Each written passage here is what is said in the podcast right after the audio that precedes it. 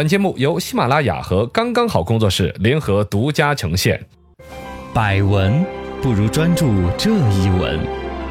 意见不如倾听这一见。一闻一见，看见新闻的深度。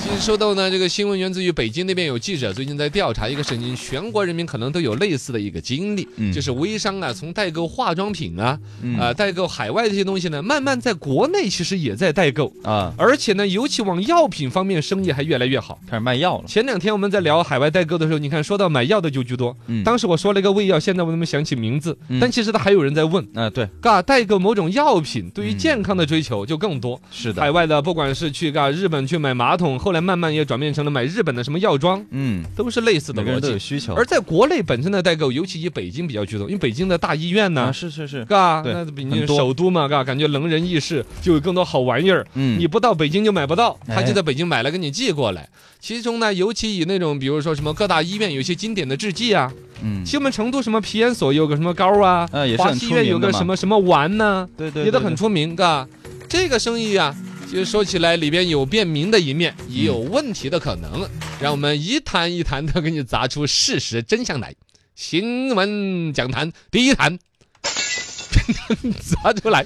一看是医学讲坛。嚯，这个从医学这个角度来说呢，其实这个事情最开始主要是北京这边呢去医院代购的事儿有点多，引起了一个关注，因为它开始有一些问题了。医院代购的就是那种医院自己的制剂，尤其小孩儿用的，比如止咳嗽的呀，嗯，或者说皮肤方面有什么敷乐霜啊，啊，这明星药，哎，小孩儿有些莫名其妙的病，你也说不出个病理来。然后呢，嗯他哭啊闹的有病因说不清楚对，描述不详。然后有些医院人家有一些老方子啊，几十年、上百年的一些方子，嗯，啊，他真就做的就不错。而且这些药好像他从成本呐、从各方面，药厂也不愿意跟进，啊，就医院在弄。对，就只有那一家医院才有这个技术。他后来变成他医院的一种噱头啊、招牌呀、啊，变成宣传啦、之类的。嗯，呃，这种东西其实我们成都也都不老少。嘎，是之的前我们成都商报还专门做一个一期专辑，就把成都啊啊，包括我们电电视台三十三频道、也都做过类似的专辑。哦，就是本地医院的一些医院独有的一些这种自作自制剂，盘点，呃，药店里边买不到，只在医院买得到，而且用的也好的。嗯后来还有专门出书的，嗯，把全国这种三甲医院里面的明星药汇成一本书，哦，你可以按图索骥，哇塞，啊，你哪攻个略部位痛都可以去翻，按照新华字典上查，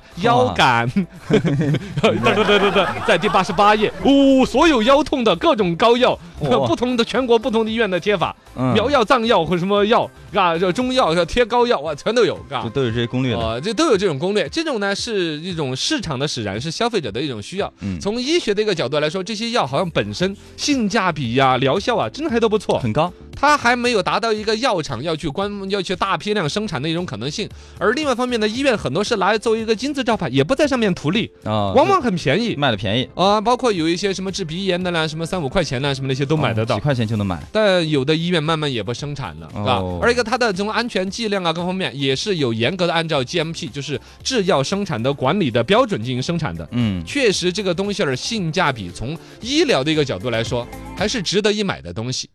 新闻讲坛第二坛，我抱过来，噌 就砸烂了嘿。健康讲坛，健康的，刚才说到这些东西儿，嘎，嗯它是药是好药，医学方面说得过去，但对你的健康真的有好处吗？这个就另论。其实风险跟健康并存。嗯，嘎现在有点走网红的那种感觉了，呃，上炒网的红呢，其实也我我我某种程度上把网红认为是一个中性词。是，哦，网红的意思就是知名度高嘛，网上传的火嘛。对它是坏事吗？其实按说不是坏事。也是好事，真正网红当为一个贬义词拿来用，其实是恶意炒作，嗯，嘎。对就说你这东西儿不好，弄点人来排队，找一些公众号来发账号来炒，这种网红大家鄙视。包括有一些女生啊露肉啊那种嗯网红大家鄙视。是，但其实如果你本来是个好东西儿，在网上口碑相传，嗯人人都追捧，对这种网红按说是实力派，呃，但是药的话，它也因人而异呀，呃，对，对放在药这个角度来说，就有可能这种红到一定程度之后，嗯，该不该吃这个药的，对呀，你的病对不对症的都去弄，杭州人盲目在嘎，追这药本来没有错，但吃的人这个病就对不光是这个疾病，就脑子可 能也也也有一定的问题感，觉吃啊了就好 了，嘎，感就觉不当行。是的，其实这种明星小药的话，一个肯定是处方药，嗯，你没有处方就拿来吃，这不妥。而且往往指向于小孩儿啦，那些小孩儿你的病情描述对不对？嘎，他就说，哎呀，爸爸，我肚皮肚子痛，你就简单去找一个治肚子痛的网红药。嗯那有多少种可能会导致肚子疼对啊？啊，肚子里面五脏六腑啊。，对呀、这种风险是很大的，包括很多医院其实人家都很严格。你第一次拿药要以小孩本人要来，嗯我不亲自把脉，我不敢乱给你开这个药的。哦，但有一些人呢，就会凭着经验拿。这也就是说，回来讲，这这个还要买药就要去找人代购的，其实是两类。一般人得了病，正常人其实还是去医院医院挂号、对诊断了、咨询反复医的生。哦，该吃什么药，吃的剂量，包括同一个医生，我给你开药只开两天，嗯，两天之后你要复诊。对我看你的病程到哪个程度，我要调整。对。但是像网上买的，这个无非就偷懒嘛。嗯我嫌麻烦，医院挂号好麻烦呢。是啊，我凭着经验，我觉得我是什么病，我这个，如果你确实以前得过这个病，吃过这个药好过，啊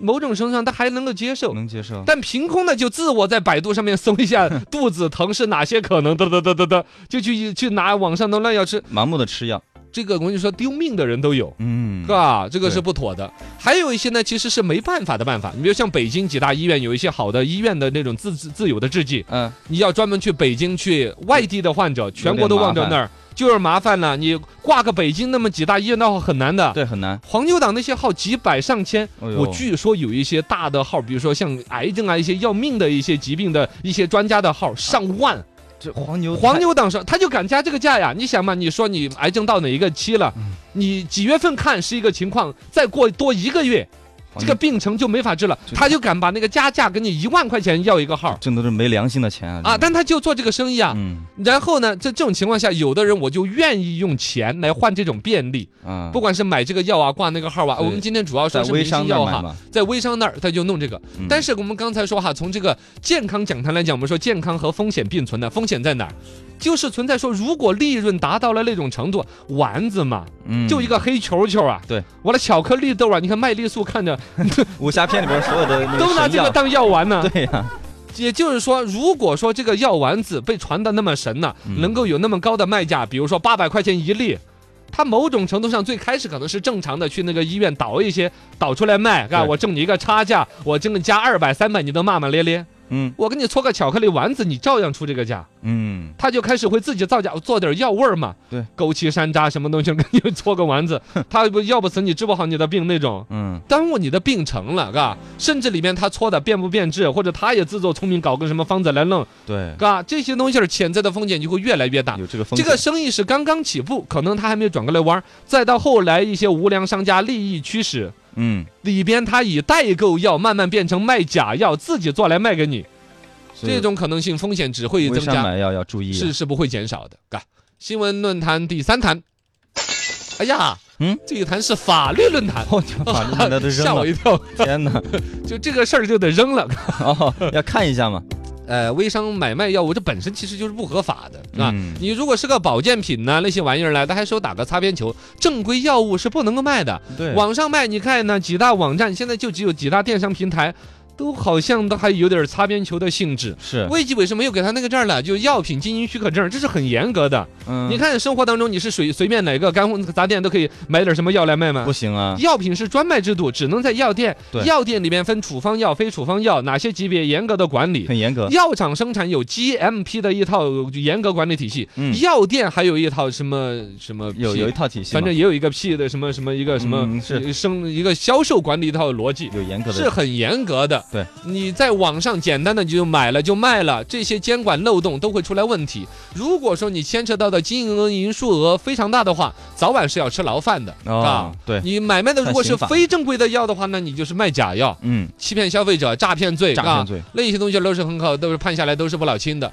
而且有的人呢，那些代购啊，觉得自己做生意，他是凭着一个胆子大，嗯你要买我就给你卖，来回弄弄弄，不知道自己卖的什么玩意儿。有的慢慢的也就被贩毒了都有的。好，呃，之前就有一个案例，就是有人在朋友圈代购卖日本的一种所谓安眠药。一个女的啊，卖卖卖卖半年，后来发现那个安眠药居然是一种新型的毒品后来就被关了，啊，就被抓了噻。这哎呦你想嘛，这个东西儿本身这个药物的定性，国内国外啊，我们之前说的代购那个聪明药，对，可能在有些国家或者有些地区区，它是不是就直接可以买卖标？准不一样嘛，但在我们国内是定性成是不能够私家买卖，都是违法，是以算贩毒毒罪论品论